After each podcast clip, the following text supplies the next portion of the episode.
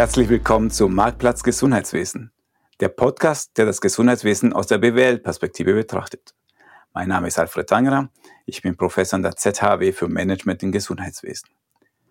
Wir wollen heute das Thema Telemedizin behandeln und die große ketzerische Frage hier ist, warum soll man denn eine Praxis physisch aufmachen, wenn man das auch online machen könnte? Kann das überhaupt gut gehen? Wie schaut das aus bei einer Hautarztpraxis? Und eine Expertin zu dem Thema ist Frau Dr. Alice Martin. Herzlich willkommen, Alice. Ja, vielen Dank für die Einladung. Ich freue mich sehr, heute etwas von meiner Perspektive ja, beizutragen und zu erzählen. Wir freuen uns auch sehr, dass du da bist. Du bist ja vom Hintergrund Medizinerin, bist ja Mitgründerin und COO der deutschen Online-Hautarztpraxis Dermanostik. Was sind so drei andere Fakten, die man zu dir wissen sollte? Ja, also drei andere Fakten ist, ich habe vorher noch ein anderes Unternehmen gegründet, ähm, Medilogin Online-Kurse für Ärzte. Und dann der nächste Fakt ist, mit der gleichen Gründerin, mit der ich Dermanostik gegründet habe, wo aber jetzt auch unsere Ehemänner da sind und Mitgründer. Also man kann sagen, den klassischen Weg der Medizinerin habe ich zum Teil pausiert und bin sehr auf äh, Risiko beziehungsweise neue Gebiete erforschen. Und vielleicht als weiteren Fakt was vielleicht spannend ist, zeigt ein bisschen auch die Persönlichkeit. Ich liebe Boxen als Sport. ist auch eher untypisch wahrscheinlich. Ja, ich glaube, da sind vieles Untypische äh, dabei. Unter anderem diesen Entrepreneur-Gehen. Ich weiß nicht, ob der weit verbreitet war bei deinen Kommilitoninnen und Kommilitonen damals. Eher nicht wahrscheinlich, oder? Nee, eher nicht. Also ich merke es auch jetzt und auch damals, als ich ganz ursprünglich gegründet habe, dass viele das nicht nachvollziehen konnten. Und es hat für mich lange Zeit gekostet zu verstehen, sie müssen es auch gar nicht nachvollziehen, denn ähm, jeder ist unterschiedlich und am Ende muss man das machen, was, was das Herz einem sagt. Sehr gut. Und wir werden gleich zu deiner Geschichte kommen, aber vorher möchte ich noch ähm, so den einen Satz hören. Wie erklärt man dein Geschäft? Ähm, wie, wie, wie, könnte ich das meiner Mutter erklären? Fangen wir mal so ja. an. Also ganz pragmatisch ist der Manostik der Hautarzt per App oder der Hautarzt im Handy. Und das bedeutet, dass man einfach über diese App-Applikation Fotos an Ärzte schickt und einen Fragebogen ausfüllt. Und man kriegt auch über die App von einem Hautarzt einen kompletten Arztbrief mit einem Rezept. Ganz pragmatisch gesagt, früher haben wir Bilder von Freunden über WhatsApp geschickt bekommen. WhatsApp ist ja für jeden ein Begriff. Und dann haben wir gesehen, wir können das lösen. Aber was machen wir denn DSGVO-konform Rezept? Wie funktioniert das? Und das haben wir eben professionalisiert. Okay, also das ist jetzt, was du heute tust. Ich möchte zum Einstieg der Sendung mal ein bisschen rückblicken, weil dieses Entrepreneurhafte, das finde ich schon immer sehr spannend. Du bist fertig mit deiner Ausbildung, ausgebildete Ärztin, und da musste ich entscheiden, was möchte ich machen mit meinem Leben. Was waren die Überlegungen damals? Welche Optionen hattest du? Ich bin ganz klassisch gestartet. Ich habe mein praktisches Jahr, also das letzte Jahr im Studium, das sechste Jahr in der äh, Hautklinik gemacht in Düsseldorf an der Uniklinik und dort Estefania kennengelernt. Und für mich war klar, ich mache den Facharzt und danach wahrscheinlich in eine Praxis. Und so spielt das Leben. Wir wissen alle nicht, was nächstes Jahr auf uns zukommt. Wir haben nur eine Vorstellung. Und eigentlich, ich habe gestartet 2018 als Assistenzärztin im Januar und im April dann mit Estefania zusammen das Unternehmen gegründet. Wir sind einfach zum Notar, hatten die Idee, dass wir Online-Kurse machen für Ärzte und wollten, das ist immer so der Witz, mit einem Euro gründen. Wir dachten, ach, da machen wir einen Euro und aus einer, einem Euro vielleicht ist das irgendwann ein Millionenunternehmen. Der Notar guckte uns an, zwei Medizinerinnen, wir hatten keine richtige Ahnung von BWL, einfach mal gemacht und meinte, sie können da nicht ein Euro hinschreiben. Er meinte, wieso nicht? Ist das rechtlich nicht erlaubt? Ja, doch, können Sie machen, aber das sieht äh, das Handelsregister nicht so gerne. Machen Sie noch zwei Nullen, dann ist das in Ordnung. Ja, und so fing eigentlich das Entrepreneur-Dasein an. Ich habe zwei Jahre, knapp zwei Jahre weiter parallel gearbeitet und das Unternehmen gehabt und musste tatsächlich die erste Arbeitsstelle kündigen wegen des Unternehmens, weil das nicht ja, geduldet wurde, was nebenbei zu machen, war dann in Wuppertal und dann haben wir eigentlich schon das zweite Unternehmen gegründet und da habe ich gemerkt, Mensch, der klassische Weg, also es hat mich zerbrochen, weil das war ja meine Vision, äh, Hautärztin zu werden und dann eine Praxis, aber so sehr war es dann doch nicht die Vision, weil sonst hätte ich nicht den anderen Weg gewählt. Ja, und dann habe ich tatsächlich meine Facharztweiterbildung pausiert und habe jetzt eben die zwei Unternehmen. Okay, also ein Unternehmen war anscheinend nicht genug, es mussten gleich zwei werden. Immerhin dann mit 100 Euro Startkapital, das ist auch schon ordentlich.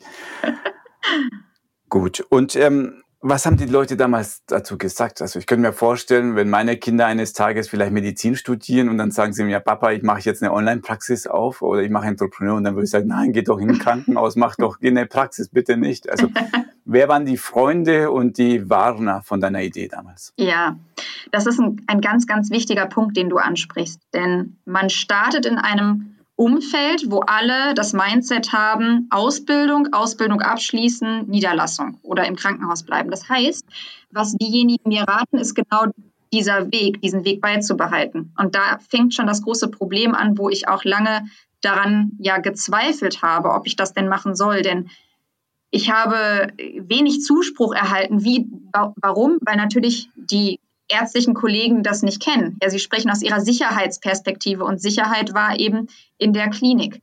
Und für meine Eltern genau das Gleiche, das weiß ich noch, große Diskussion. Und ich weiß auch bei Estefania das Gleiche, große Diskussion, weil unser Umfeld konnte das nicht nachvollziehen. Und doch, deswegen, du hast so schön gesagt, Entrepreneur gehen. Ich glaube, das gibt es. Es ist wie eine, ein Keim, ein Samen, so, und man, man muss es gießen. Und man hat entweder diesen Samen oder man hat ihn nicht. Und das ist auch überhaupt nicht schlimm, wenn man ihn nicht hat. Und wenn dieser Samen da ist und man hat das richtige Umfeld, dann entwickelt sich daraus eine kleine zarte Pflanze. Ja, das, deswegen kam dann eben die Idee des Startups. Wenn man weitermacht, tatsächlich ein Baum. Und das ist das Schöne, weil wir haben alle in unserer Gesellschaft so viel Angst vor dem Scheitern. Und wenn man Entrepreneur ist, dann hat man keine Angst vor dem Scheitern, denn jedes Scheitern ist eine Bereicherung und veranlasst, dass wir noch besser werden, so wie wir laufen gelernt haben, so wie wir alles, was wir machen, nur verbessern, indem wir lernen, wie es nicht geht. Und das ist genau der Punkt. Entrepreneurship heißt einfach sich trauen zu scheitern und auch ja, das ist Teil des Lebens, es macht Spaß. So, da, das vielleicht zu, zu dem Werdegang. Und jetzt, äh, es, es rumort in dir, du sagst, ich muss was gründen und war zuerst die Idee da sozusagen, ich möchte selbstständig werden und dann kam die Idee mit der Online-Praxis oder wie war denn das? Ja, also es ist, es ist meistens andersrum. Man hat eine Idee. Viele Menschen haben Ideen. Ich beobachte das auch, egal in welcher Berufsperspektive man ist, als Angestellter, als Nicht-Angestellter. Wir haben ja in uns schon als Kind Kreativität und den Drang, etwas zu machen. Und dann werden wir natürlich sozialisiert, was ja auch richtig ist, denn wenn jetzt jeder seinen Wünschen nachgeht, dann funktioniert eine Gesellschaft nicht. Also wir werden trainiert, dass wir jetzt nicht mehr so kreativ sind, sondern einfach den Arbeitsanweisungen befolgen, natürlich auch Kreativität haben, aber in Maßen. Und ich hatte die ganze Zeit das Gefühl, Mensch, über WhatsApp und Estefania genauso kriegen wir so viele Bilder von Patienten. Da muss es doch eine Lösung zu geben. Und wir könnten das doch schaffen. Und das war ein Riesenprojekt. Allein die App zu programmieren, mehrere Zehntausende Euros, das Risiko. Und dann kommen ja auch immer diese Stimmen, die sagen, du kannst verklagt werden. Äh, was ist denn, wenn das nicht funktioniert und so weiter. So sehr viel Angst spürt man. Und man, man denkt gar nicht darüber nach, glaube ich, selbstständig zu werden. Also, dass der Wunsch da ist, ich will mein eigener Chef sein, sondern ich möchte meine Idee verwirklichen. Und das geht meistens nur, wenn man der eigene Chef ist. Also im Zentrum ist die Idee und Mittel zum Zweck ist die Selbstständigkeit. Denn wenn man irgendwo Angestellter ist, dann hat natürlich jemand anderes die Idee und du unterstützt, dass die andere Idee verwirklicht wird. Und deswegen haben wir dann 2019 Oktober gesagt, Mensch, wir pausieren jetzt unseren Beruf. Mein Mann und ich haben wirklich unsere Facharztweiterbildung, er ist Radiologe, ja beendet. Estefania war schwanger und dann eben in Elternzeit gegangen. Und da waren die Stimmen auch bei den Investoren ja sehr erstmal reserviert. Zwei Ehepaare, Schwangerschaft, Mediziner, alles. Man sagt ja Diversität, am besten jetzt nicht Gender, sondern in der Berufsperspektive. Wer bringt denn was mit, wenn alle vier Ärzte sind? Und ja, das Gründergehen ist nichts anderes als, egal was kommt, wir finden einen Weg. Es kommen immer Hindernisse, das ist ja ganz normal. Und so ist eigentlich dann der Manostik entstanden aus einer, aus einem Bedarf heraus, aus der Praxis, ja, über WhatsApp und dann einfach hingesetzt, ein, einen strategischen Plan erstellt, gepitcht in der Universität. Dann haben wir den Publikumspreis damals gewonnen, 2019. Und dann haben wir gesagt, okay, wir gehen jetzt all in.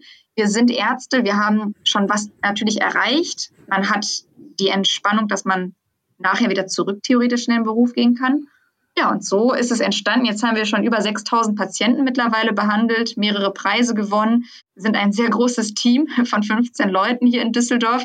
Und ich sitze wirklich ganz häufig am Büro und es erfüllt mich einfach mit Stolz, dass wir diese Idee verfolgt haben und dass wir ich bin ja weiterhin in der Medizin tätig, äh, spreche auch mit Patienten, kommuniziere mit Patienten und dass es möglich ist, mich sozusagen zur Hälfte als Ärztin weiterhin zu realisieren und gleichzeitig aber auch diesem Wunsch nachgegangen zu sein.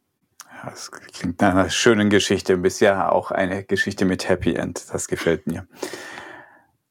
Gab es eigentlich Vorbilder aus dem In- oder am Ausland, die sowas ähnliches schon gestartet haben?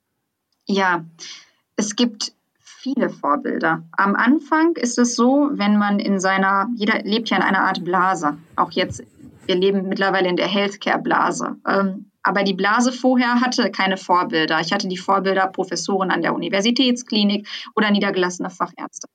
Und die ersten Vorbilder sind eigentlich Schriftsteller gewesen für mich, die mir in Büchern erklärt haben, wie man sich verwirklicht. Ganz praktisch nehmen wir Bodo Schäfer. So ist vielen ein Begriff Gesetze der Gewinner, fand ich ganz toll.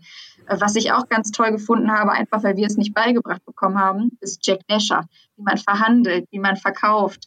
Das sind Skills, ähm, die haben mich sehr beeindruckt, sehr toll, wie diejenigen das verfasst haben. Und natürlich dann auch als Vorbilder die Standardunternehmer Elon Musk habe ich die Biografie, ist keine Autobiografie von ihm verschriftlich gelesen, eine, ein Visionär, der sein Ziel verfolgt hat, komme was wolle. Und das ist auch, glaube ich, eine, eine wichtige Sache für Gründer, eine, ein absoluter Wille. Also für mich sind mittlerweile alle Menschen in ihrer Art und Weise Vorbilder, denn jeder hat etwas, wovon ich lernen kann, ja, oder äh, wo der mich be begeistert mit seiner Leidenschaft. Und das ist auch etwas, wo ich ich habe jetzt gar nicht als Ziel jemand ganz weit oben, sondern für mich ist mittlerweile jeder Mensch ein Vorbild, der sich selbst verwirklicht, der Spaß bei der Arbeit hat im Leben, Glück ausstrahlt, Motivation mitzieht und das gibt mir Energie, dann wiederum das weiterzugeben.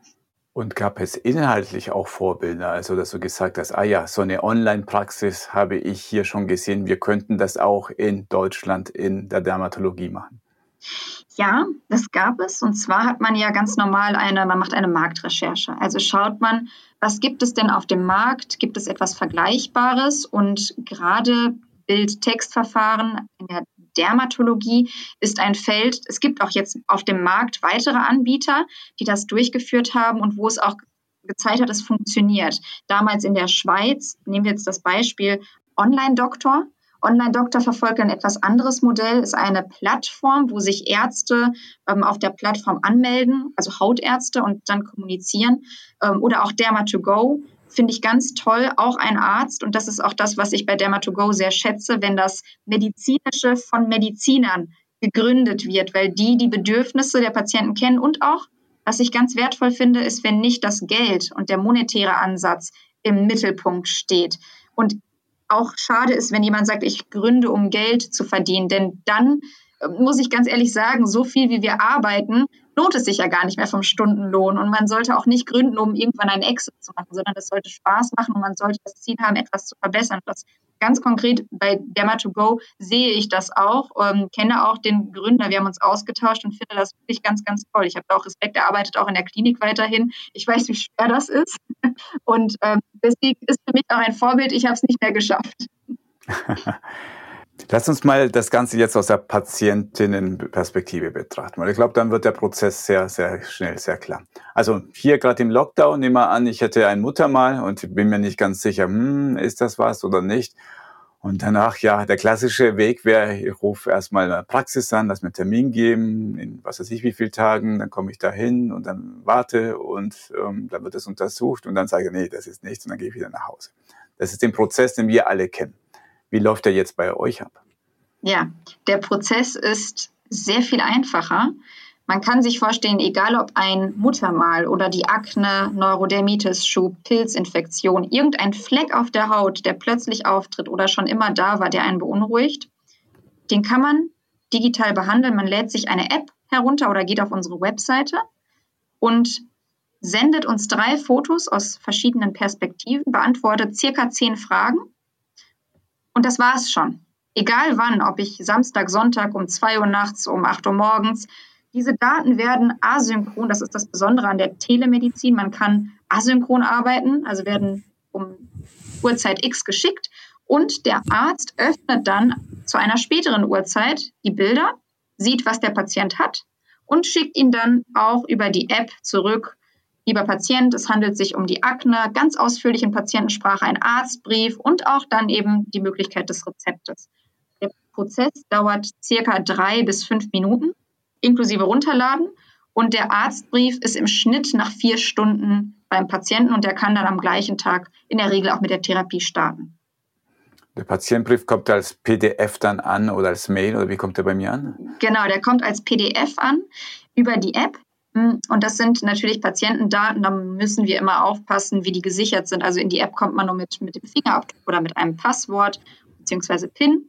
Und da ist dann alles hinterlegt, der Arztbrief und auch die Möglichkeit, das Rezept anzufordern. Warum drei Fotos? ja, es ist spannend. Wir haben ja normalerweise die Dreidimensionalität. Ich sehe dich, äh, wenn ich jetzt ein Bild habe von dir in 2D und ich brauche die dritte Perspektive.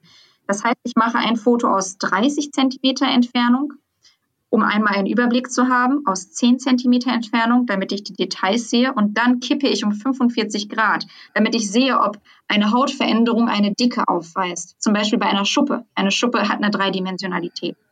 Und deswegen drei Fotos. Wenn unsere Ärzte, wenn die Qualität der Bilder nicht gut ist, dann kriegen die Patienten eine Push-Nachricht, bitte nochmal neue Fotos machen. Wir erklären ganz genau, dass nicht die Frontkamera, sondern die Rückkamera mit ausreichend Beleuchtung verwendet werden soll, damit, weil es, es steht und fällt mit der Qualität der Bilder. Und deswegen achten wir penibel darauf, dass die Qualität auch extrem gut ist. Und wer da nicht, wenn du sagst, die Perspektiven sind wichtig, so Video, geschicktere, das war ein Mittel der Wahl? Ja, das haben wir uns auch gefragt und man sieht sehr schön äh, an unserem Beispiel, wenn ich dich im Video sehe, ähm, wir sind gerade faltenfrei, sehen Ich bin immer faltenfrei, aus. Moment mal, ja. und du bestimmt auch. Ich, ja, nee, ich habe schon ein paar Falten. das war wahrscheinlich auf mich bezogen. Ähm, wir, wir können die Auflösung nicht so gut wiedergeben wie bei einem Foto. Das Bild ist bewegt, die Dokumentation ist schwierig. Und ein ganz großes Thema ist, wir haben viele Geschlechtskrankheiten. Das ist das Smarte, wenn ich nur Fotos schicke, weil meine Hemmschwelle sehr viel niedriger ist, wenn ich gerade im Badezimmer bin, aus der Dusche komme und merke, hm, ich habe hier äh, eine Hautveränderung im Genitalbereich, als wenn ich jetzt in der Videosprechstunde äh, als Patient die Hose runterziehen muss. Das ist alles, ähm, es ist vor Ort schon unangenehm und ich glaube, diese Scham nehmen wir dem Patienten. Das kann ich mir auch gut vorstellen. Du hast ja gesagt, zehn Fragen muss man beantworten. Welche Richtung gehen diese zehn Fragen? Ja, das sind die Standardfragen, die jeder Hautarzt stellt. Dazu gehören, seit wann ist die Hautveränderung da? Juckt es? Schmerzt es?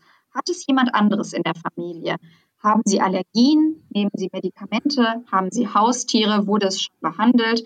Und in der Regel, wenn man diese Fragen stellt, kann man direkt unterscheiden zwischen einer Hautveränderung, plötzlich, also akut aufgetreten ist, von einer chronischen Hauterkrankung, von einer allergischen oder infektiösen Hauterkrankung oder auch einer tumorösen Hauterkrankung. Denn am Ende, jeder sagt, ich habe einen roten Ausschlag, aber es gibt fast tausend verschiedene Diagnosen. Das heißt, sie sind zwar rot, aber sie unterscheiden sich nur minimal. Deswegen brauche ich die Information vom Patienten, um Cluster zu bilden. Denn äh, die Dermatologie ist ein visuelles Fach. Trotzdem, wenn wir die Schubladen öffnen, ja, äh, brauchen wir diese Information vorweg und das sind die Standardfragen. Und die Fragen sind immer die gleichen. Die weichen nicht ab, je nachdem, was ich beantwortet habe, sondern es sind immer die gleichen. Ja, nicht ganz. Am Anfang wählt der Patient in der App aus, ob es sich ähm, um ein Muttermal oder um ein Gürtelrose zum Beispiel. Ähm, also er kann mehrere Sachen auswählen, wenn er schon eine Idee hat. Und wenn ich jetzt ein Muttermal anklicke, dann brauche ich nicht wissen, ob ich Haustiere habe oder ob der Partner auch Hautveränderungen hat, denn mhm. Muttermale sind ja nicht ansteckend. Das heißt, wir haben schon darauf geachtet, je nachdem, was der Patient anklickt, dass die Fragen dazu passen. Dann bekomme ich den Arztbrief und ihr stellt fest, ja, tatsächlich, das ist ein Pilz und ich brauche jetzt aber Medikamenten gegen diesen Pilz. Wie komme ich jetzt an die Medikamente bei so einem Online-Hautarzt? Ähm, ja, wir, obwohl wir online sind, arbeiten wir mit Vorortapotheken. Das bedeutet, wir stellen dem Patienten ein Rezept aus Hm, dieses Rezept kann der Patient entweder an seiner Wunschapotheke schicken lassen oder nach Hause. Und das löst er dann ganz normal äh, in der Apotheke ein. Es handelt sich um ein Privatrezept und private Krankenkassen übernehmen die gesamte Behandlung, sowohl die 25 Euro Behandlungspauschale als auch die Medikamentenkosten. Und bei den gesetzlichen Krankenversicherungen, das Spannende ist, wir haben 90 Prozent gesetzlich Krankenversicherte, die das in Anspruch nehmen, äh, übernimmt die Krankenkasse meistens die Medikamentenkosten. Die 25 Euro Behandlungsgebühr übernehmen sie in der Regel nicht. Das ist äh, einfach darin begründet, dass es so ein modernes Verfahren ist, dass es noch keine Abrechnungsziffer gibt für die gesetzliche Krankenkasse. Also das, was wir haben, nennt sich Bild-Text-Verfahren und nicht Videosprechstunde. Videosprechstunde könnte man abrechnen. Okay, und da könnt ihr nicht einen Trick machen, dass ihr ein Video mitlaufen lässt, obwohl ihr es gar nicht nutzt. Dann könnt ihr sagen, das war doch eine Videobesprechung. ja, das wäre, das wäre dann getrickst haben wir, wir haben auch am Anfang überlegt, wie machen wir es. Was wir natürlich am besten finden, ist, dass wir eine ganz klare Linie verfolgen und dann das nicht vermischen mit den Videosprechstunden.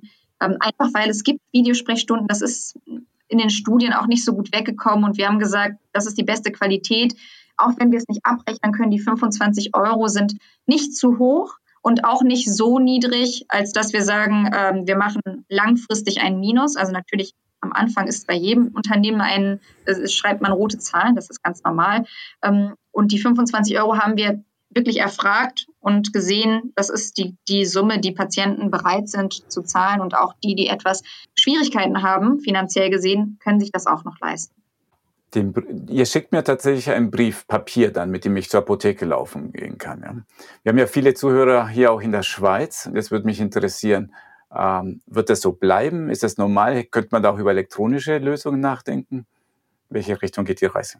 Genau, man kann über elektronische Lösungen nachdenken, das haben wir auch getan. Man kann sich das aber so vorstellen, es gibt noch nicht flächendeckend für alle Apotheken eine E-Rezeptlösung. Die hätte letztes Jahr kommen sollen, die ist noch nicht da, soll dieses oder nächstes Jahr kommen. Und es gibt einzelne Anbieter, die binden zum Beispiel 3000 oder 5000 Apotheken an wir haben lange überlegt, ob wir dann mehrere einzelne Anbieter reinholen. Aber wenn das flächendeckende E-Rezept kommt, dann muss man sowieso noch mal alles neu machen. Und von daher machen wir tatsächlich den analogen Weg und verschicken noch das Papier.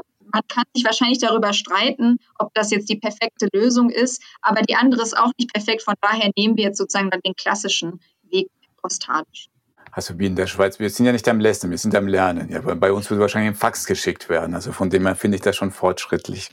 Nee, Fax machen wir sowieso, das stimmt. Fax ist unabhängig, aber Fax ist, das ist nicht 100 Prozent ähm, anerkannt. Das ist auf Kulanz, dass die Apotheken, die brauchen immer das Original oder das E-Rezept. Okay, also, das heißt, eine Apotheke in Deutschland akzeptiert das, aber zähneknirschend, ähm, aber so richtig ist das nicht. Ja. Okay. Aber wenn wir schon beim Thema Schweiz sind, kann ich jetzt als Bewohner der Schweiz auch bei euch dann eure Dienste in Anspruch nehmen? Ja, man kann sich von uns diagnostizieren, aber jetzt kommt genau der Punkt, die Behandlung, sprich das Rezept, da gibt es Schwierigkeiten, denn es ist nur in den EU-Ländern gültig. Und deswegen haben oder ist es ja so schön, dass es in der Schweiz äh, auch andere Anbieter gibt, die schon in der Schweiz diese Lösung etabliert haben. Man kann und wir haben auch Patienten aus der Schweiz, die uns kontaktieren. Es kann zum einen daran liegen, dass sie über Social Media auf uns aufmerksam werden oder vielleicht ist das Preismodell für sie attraktiver, die dann auch wissen, dass sie das Rezept dann in der Apotheke nicht einlösen können. Das ist für sie aber manchmal auch gar nicht so schlimm, denn viele wollen ja auch nur wissen, was habe ich. Das ist ja schon erleichternd für einen Patienten, wenn er weiß, Mensch, äh, ist jetzt doch kein Hautkrebs. Ich kann jetzt erstmal äh, noch zwei, drei Wochen entspannt schlafen und bei der nächsten Routineuntersuchung, ja, dann kann ich es nochmal ansprechen als Beispiel. Das klingt nach einem guten Deal. Für 25 Euro äh, gut schlafen, das, das klingt fair. Lass uns noch mal ein bisschen bei den Patientinnen bleiben. Wer kommt denn eigentlich zu euch? Wer sind so die typischen Leute, die tatsächlich so einen modernen Online-Hautarzt besuchen? Ja, Normalerweise denkt man, digital affin sind die jungen Menschen. Und wir haben festgestellt, von 0 bis 90 Jahre haben wir alles gehabt. Natürlich ist, ich glaube, circa 40 Prozent zwischen dem 20. bis 35. Lebensjahr, aber die restlichen 60 Prozent verteilen sich sowohl zu einer älteren als auch sehr jungen Generation, was daran liegt, dass die Mütter für die Kinder Fotos an uns schicken aber auch die Kinder für die Eltern oder Großeltern Fotos an uns schicken. Und wir hatten einen Fall, sehr rührend, da hat eine Patientin, ich glaube 20 Jahre alt, von ihrer Großmutter Bilder geschickt, die in Georgien war. Und da waren ausgeprägte Blasen auf der Haut und sie kontaktierte uns und sagte, meine Großmutter ist äh, im Heim oder ist pflegebedürftig, kommt nicht zum Hautarzt, hat diese Blasen. Ich möchte wissen, was es ist. Können Sie mir helfen? Wir haben dann die Patientin ähm, bzw. die Enkelin kontaktiert, telefonisch auch und ähm, dann versucht zu unterstützen. Man kann ja auch die Medikamente in Deutschland und dann per Post schicken etc. pp. Und da sieht man mal, wie toll Digitalisierung ist und dass es sowohl jung als auch alt erreicht. Und jetzt mal, also das klingt ja alles schön und gut, aber lass mal mal zu den Grenzfällen kommen. Also ich könnte mhm. mir vorstellen, ja, es gibt natürlich Leute, die halt, wo ihr nicht behandeln könnt, wo man sagen muss, ah doch, da müsste man jetzt eine Hautschuppe entnehmen und äh, mal wirklich im Labor testen, ist da jetzt ein Pilz drauf oder nicht. Das ist absolut richtig. Äh, es gibt Grenzfälle, alles, was man operieren muss. Bei Verdacht auf Hautkrebs können wir telemedizinisch nicht operieren.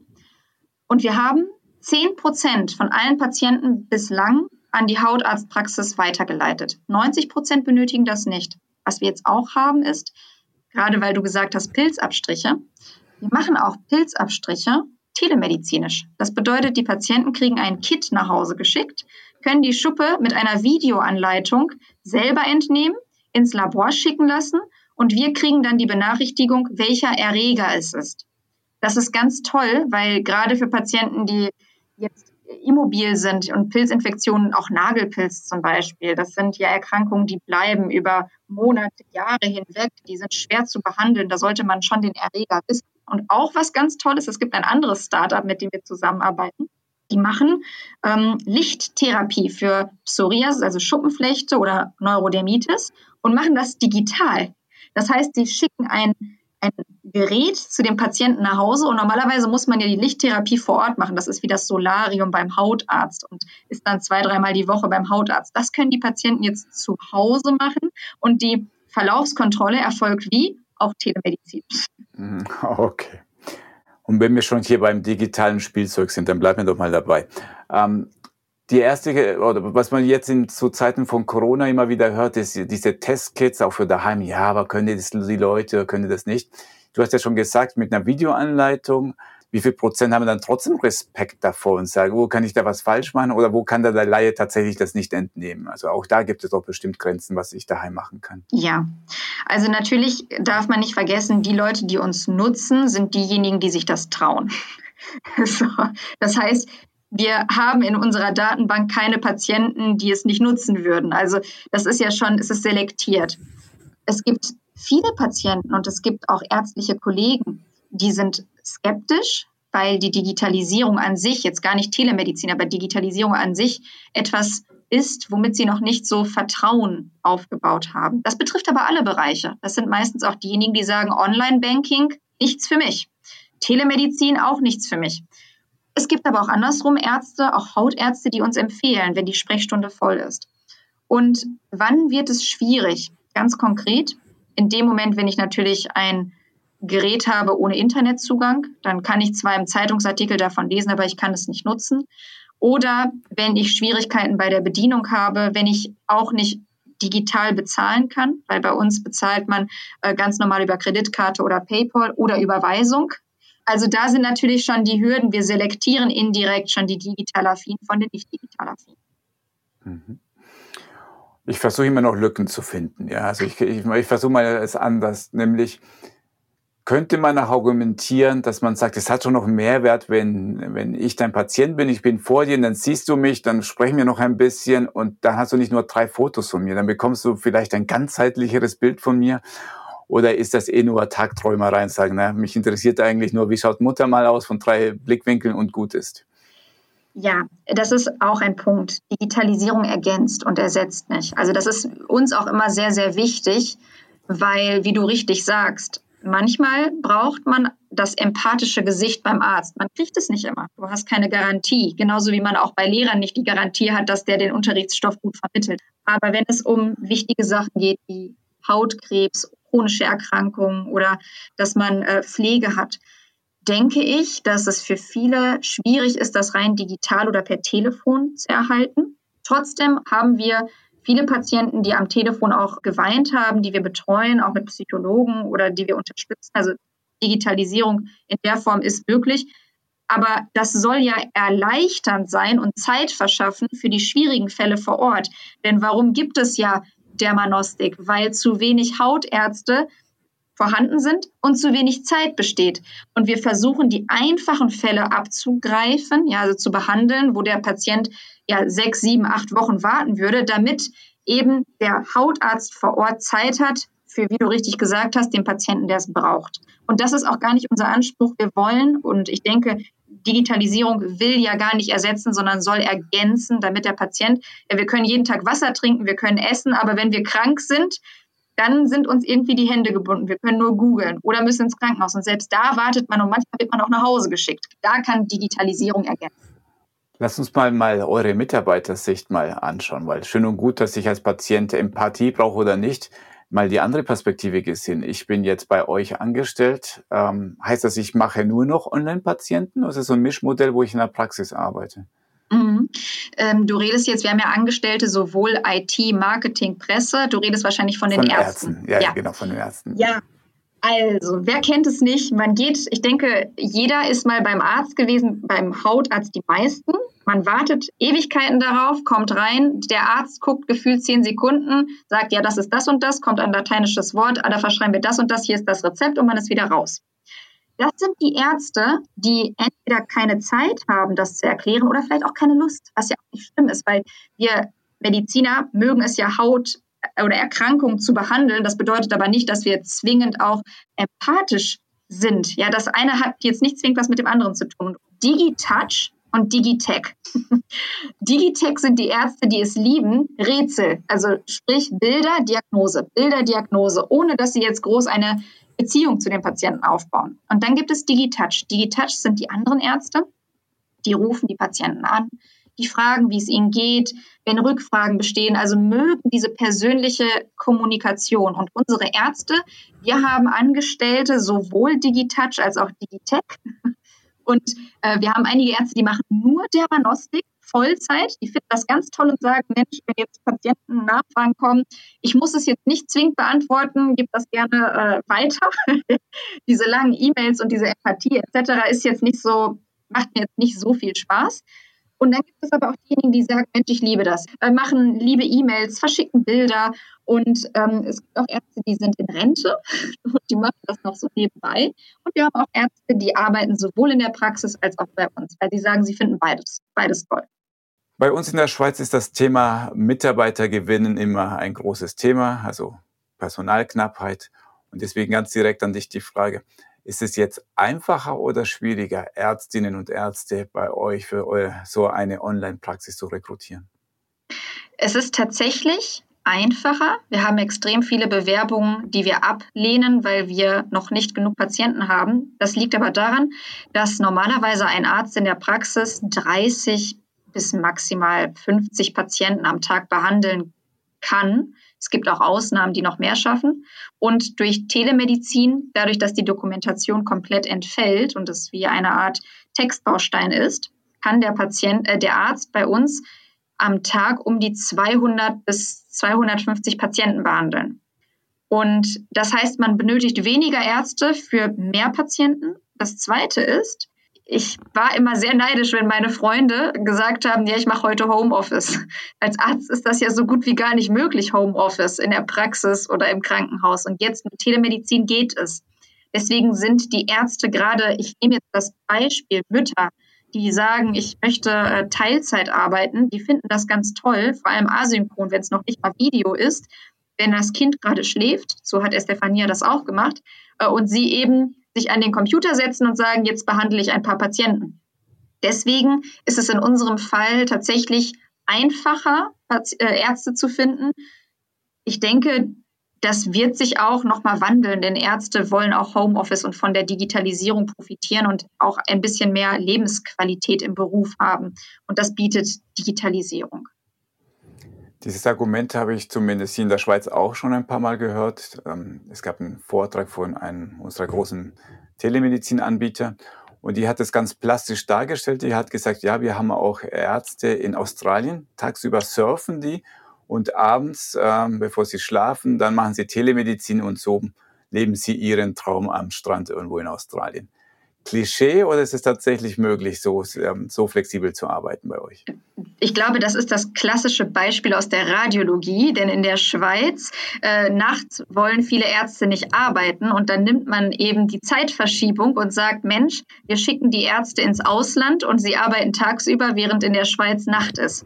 Das ist ja super. Aber das ist dort auch notwendig, weil wenn ich nachts eine Blutung habe und ein CT durchführe, dann brauche ich genau dann die Antwort. Bei der Dermatologie ist es nicht zwingend so. Also das heißt, der Arzt kann auch vier Stunden später erst aufwachen oder sechs Stunden später und die Befundung durchführen.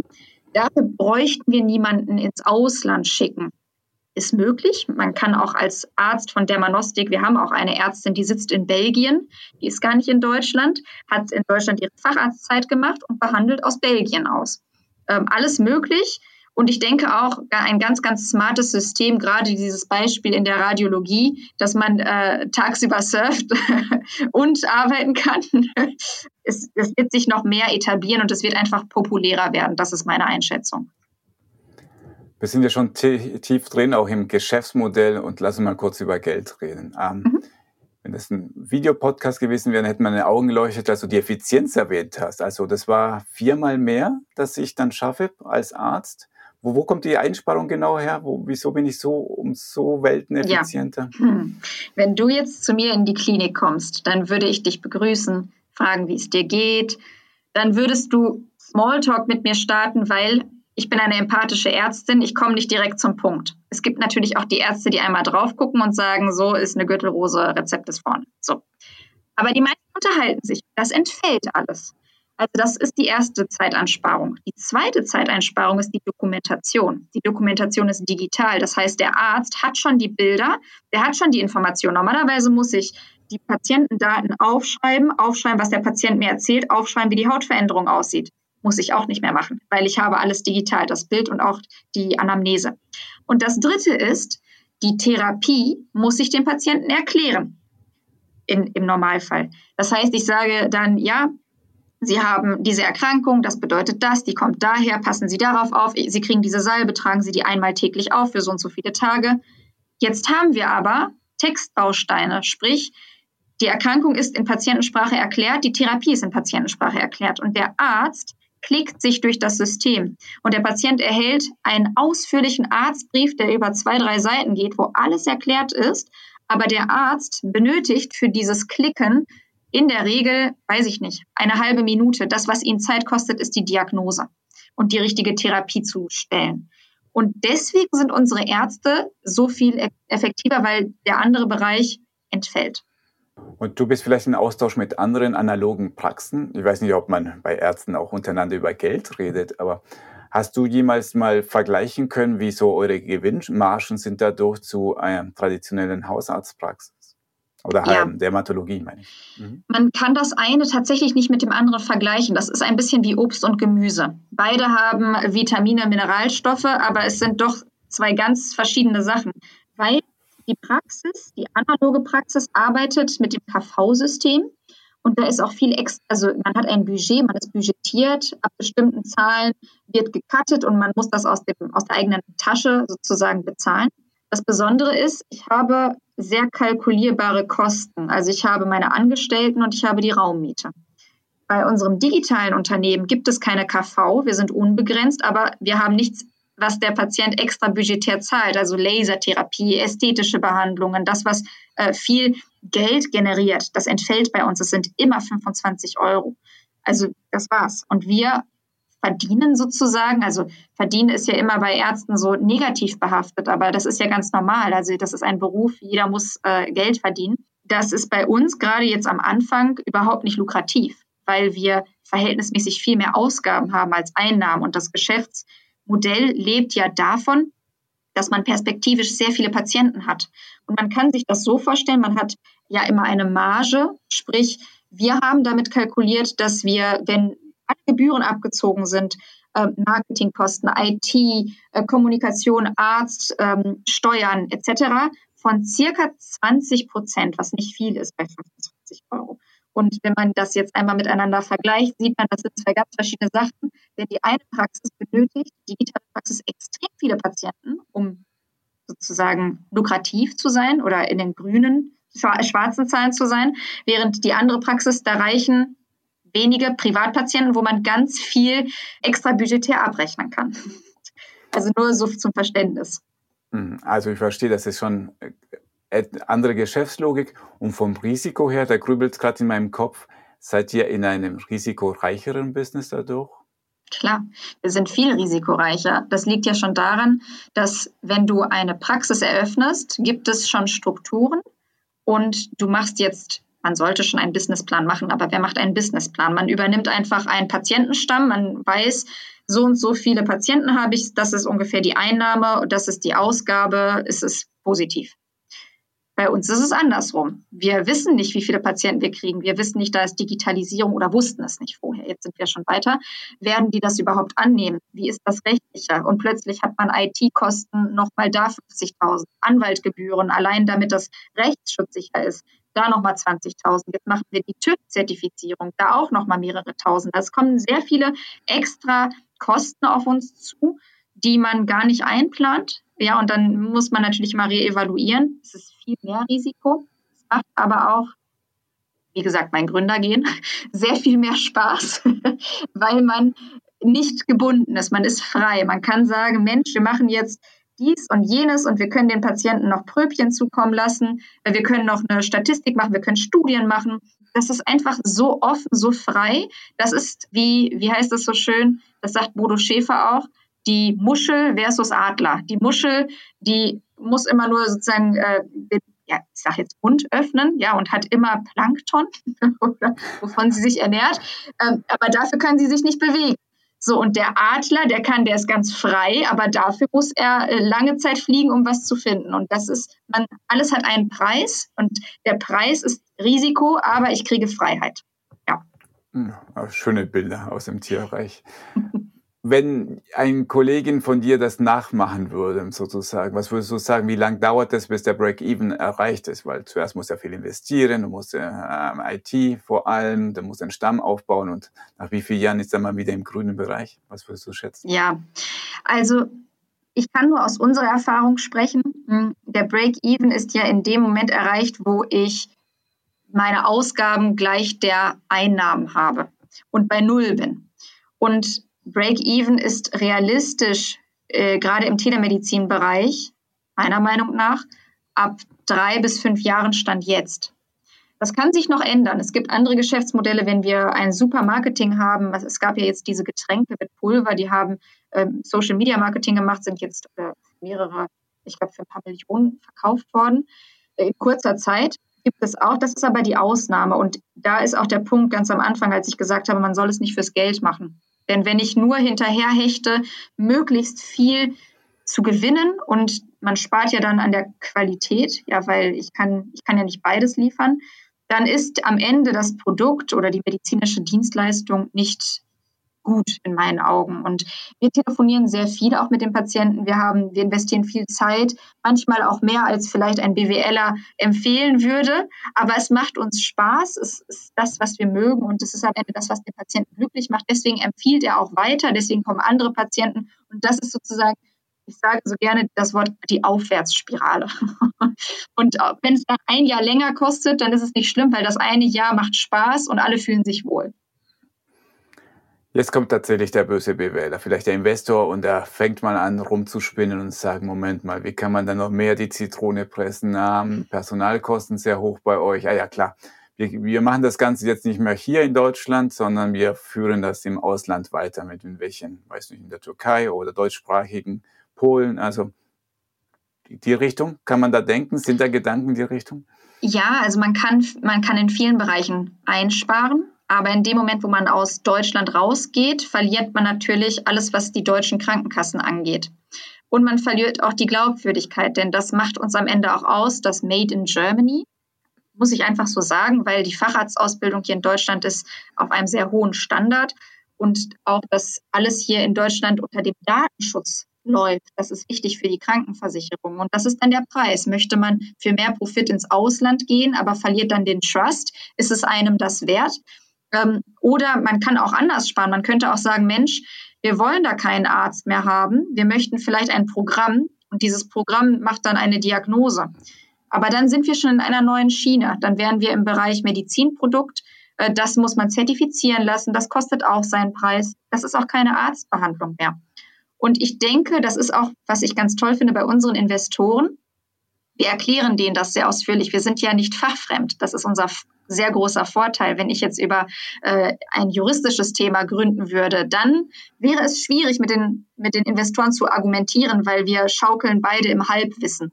Aber wir haben das Arztdasein täglich erlebt und kennen die Perspektive des Patienten. Und von daher sind unsere Entscheidungen, die wir treffen, in der Regel sehr, sehr fundiert und mit viel Erfahrung und mit viel ja, Zukunftsperspektive. Es ist wie Schach. Äh, so vergleiche ich das gerne. Das, was ich heute entscheide, hat Auswirkungen auf die nächsten paar Jahre. Und wir setzen jetzt die Grundbausteine für die Zukunft des Unternehmens. Und ähm, ja, das haben die Investoren natürlich auch gemerkt und wir wollen auch gar nicht mit Investoren zusammenarbeiten, die diese andere Perspektive, vielleicht auch äh, die amerikanische Perspektive fahren und sagen, ja, möglichst die ganze Zitrone pressen. vielleicht wollen wir nämlich ja gar nicht die Zitrone kaputt machen und sagen, wir benutzen nachher die Schale und machen daraus eine schöne Deko. Ja, also unser Ansatz ist einfach anders. Okay, bevor die Metapher zu sehr ausufert, äh, möchte ich noch schon noch einsteigen. Hast du einen Überblick, was im Bereich künstliche Intelligenz, Machine Learning passiert, weil das ist natürlich auch der logische Schritt, wo auch wahrscheinlich jeder halb informierte ähm, Investor da reinwerfen würde. Ach, mach doch hier die Bilder AI drüber und gut ist. Ja. Ja, das ist auch etwas, was kommen wird. Künstliche Intelligenz in der Dermatologie gibt es bereits bei der Muttermalbeurteilung. Seit 2018 gab es auch in Deutschland große äh, Vorträge bei den Kongressen. Und künstliche Intelligenz ist die Zukunft. Die Frage ist, wie wird die künstliche Intelligenz sein, denn wir gründen ja die Basis dafür. Und da das Beispiel der Muttermale, die erste künstliche Intelligenz war fast genauso gut wie der Arzt oder die, die Dermatologen bei den Muttermalbeurteilungen. Aber das lag daran, dass er die Daten eingespeichert hat und immer wenn ein blauer Kringel drumherum war, hat die KI gesagt, das ist bösartig. Er hat sozusagen den blauen Kringel erkannt, weil der Arzt den Kringel gemacht hat bei denen, die er auch auffällig fand. Und das ist das Wichtigste, dass wir uns von vornherein bei der KI Gedanken machen, dass es sinnhaftig, eine Sinnhaftigkeit hat, eine Logik. Und wir arbeiten auch an einer KI. Das bedeutet, dass wir unsere Daten, die wir einspeisen, alle prüfen und keine Daten, also man kennt das aus der Klinik, die Bilder sind wunderschön, die sind vor einer Leinwand gemacht mit tollen Lichtern. Aber wenn wir eine KI später haben, dann wird der Patient nicht in so einem Fotostudio sitzen. Er wird zu Hause seine Fotos machen. Also ein ganz anderes, eine ganz andere Realität. Und dann ist das zweite, die Bilder in der Klinik. Wurde die Diagnose jedes Mal geprüft? Ist es am Ende wirklich eine Neurodermitis gewesen oder war es vielleicht ein, ne, nehme ich jetzt mal kutanes T-Zell-Lymphom, eine, eine Haut, äh, eine Blutkrebsvariante, die sich auf der Haut äußert? Das ist auch wichtig. Also welche Daten speichere ich? Welche spiele ich rein? Und wir arbeiten an dieser KI. Von vornherein haben wir uns diese Gedanken gemacht. Und auch das ist die zweite Stufe der Ergänzung und nicht des Ersatzes. Also Digitalisierung ergänzt den Arzt, KI ergänzt, also den Arzt vor Ort und KI ergänzt den digitalen Arzt. Und so bauen wir aufeinander auf. Und das auf jeden Fall wird die Zukunft sein. Wichtig ist, dass finde ich nicht Google und jetzt die großen amerikanischen Unternehmen äh, sich dort positionieren, sondern es am besten natürlich eine, ja, vielleicht auch in Deutschland hergestellte Qualität ist. Das ist auch eine schöne Überleitung zum letzten Blog, nämlich wir sind schon bei den Zukunftsaussichten und Generalisierung zum Digital Health allgemein. Was stellst du dir vor? Ähm, was hättest du noch gerne ähm, für Geräte, die Leute daheim haben, um Telemedizin der Dermatologie noch einfacher zu machen? Also beim mhm. Smartphone kann Bilder machen, aber vielleicht wünschst du dir noch mehr da draußen. Ja, was ich mir wünschen würde, ist, wenn es um Muttermale geht, weil ganz häufig gibt es Muttermale, da kann man mit dem Bild, mit dem Foto nicht sicher sagen, ob das gut oder bösartig ist. Das könnte ich aber auch nicht, indem ich mir das Muttermal vor Ort mit meinen Augen angucke. Ich brauche dafür das Dermatoskop, die Lupe. Und das ist ein kleines, ein kleiner Aufsatz, das gibt es auch für Handys, den man auf das Handy aufträgt, das vergrößert das Muttermal und man kann sich das Muster angucken. Das wäre was ganz Tolles in meinen Augen, weil Hautkrebs tut nicht weh. Also es gibt den, den weißen und den schwarzen Hautkrebs. Jeder kennt den schwarzen Hautkrebs von Muttermalen. Und die Kosten für die Behandlung, die Sterblichkeitsrate beim schwarzen Hautkrebs ist gigantisch. Das Ausmaß ist wirklich schlimm. Da würde ich mir wünschen, dass es sowas gäbe, dass man Muttermale screent um ganz viele Patienten frühzeitig abzufangen, damit es gar nicht erst zu, zu Metastasierung etc., so Streuung im Körper kommt.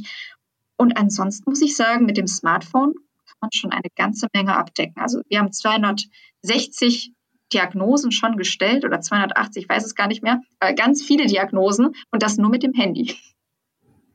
Okay, also du hast ja auch gesagt, 90 Prozent können auch von euch da behandelt werden. Das heißt, ihr deckt ja schon ganz schön viele ab. Wie ist das allgemein äh, für Deutschland und die Verbreitung von solchen Online-Praxen? Auch nicht nur in der Matologie. Ja, auch hier die Frage Hype Hope. Wie wird sich weiterentwickeln? Ich denke beides. Gerade ist es ein Hype, aber es wird sich durchsetzen und das tut es jetzt schon.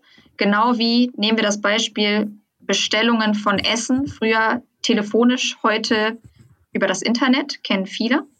Und so wird es auch in der Zukunft sein. In der Schweiz, glaube ich, gibt es einige Krankenkassen, die von vornherein sagen, der Erstkontakt digital. Und wenn der digitale Arzt sagt, nee, das müssen wir vor Ort abklären, erst dann kann man zum Arzt vor Ort gehen und kriegt das durch die Krankenkasse erstattet. Also man sieht, der Bedarf ist da und auch die Institutionen drängen in die Richtung Digitalisierung. Es gibt in Deutschland mehrere Videosprechstundenanbieter, tolle Anbieter, die werden genutzt und die werden noch mehr genutzt werden. Und Covid hat gezeigt oder Corona hat gezeigt, dass der Bedarf auch jetzt nicht nur da ist, sondern dass die Menschen Digitalisierung nutzen und jetzt auch die Skepsis verlieren, weil das ist das Hauptproblem, die Skepsis. Der positive Effekt ist, dass die Menschen gezwungen waren, einen neuen Weg zu gehen und gesehen haben, es funktioniert und das ist im Nachhinein ein Gewinn. Also ich habe auch die These, dass manchmal man die Leute ein bisschen schubsen muss zu ihrem Glück. Ja. Aber ohne Schubser oder, oder anders gefragt, wie kann man denn noch mehr die Lust auf digitale Gesundheit wecken? Was hättest du da für Hinweise? Ich denke, das, was wir hier gerade machen mit dem Podcast, das ist schon eine ganz tolle Möglichkeit, denn du gibst eine Bühne zu einem Thema, das wichtig ist. Und das Gleiche sollte meiner Meinung nach in vielen Bereichen Presse, PR, aber auch Politik, Krankenkassen erfolgen. Und das ist zum Teil schon so, aber wir benötigen noch mehr Ressourcen, noch mehr ja, Energie in diesen Bereichen, denn wir haben längst nicht alle erreicht. Wir sind weit davon entfernt, die Menschen zu behandeln. Ich war heute bei Clubhouse in einem Talk. Äh, da ging es um Digitalisierung für Pflegebedürftige, wie wichtig das ist. Und diese Menschen zu erreichen, unter anderem auch im Altenheim. Das ist das Ziel, denn da ist Digitalisierung ein echter Mehrwert. Nicht unbedingt für dich und mich, die theoretisch ähm, zum Arzt vor Ort gehen können. Viele Menschen können es tatsächlich nicht. Und die erreichen wir über ja, wenige Kanäle. Und deswegen ist es so wichtig, dass wir diese Kanäle nutzen. Also, dann werden wir weiterhin daran arbeiten und möglichst breit und häufig kommunizieren. Die Tradition bei unserem Podcast zum Schluss ist, eine steile These zu haben, so als Ausgangsgedanken. Welche steile These hast du denn für uns? Ja, also meine These ist, Digitalisierung ist eine wundervolle Ergänzung, wenn man sie zulässt und ist mehr als unpersönlich, sondern kann extrem persönlich werden, auch wenn man es zulässt. Alles, ich danke dir recht herzlich für das Gespräch. Dankeschön.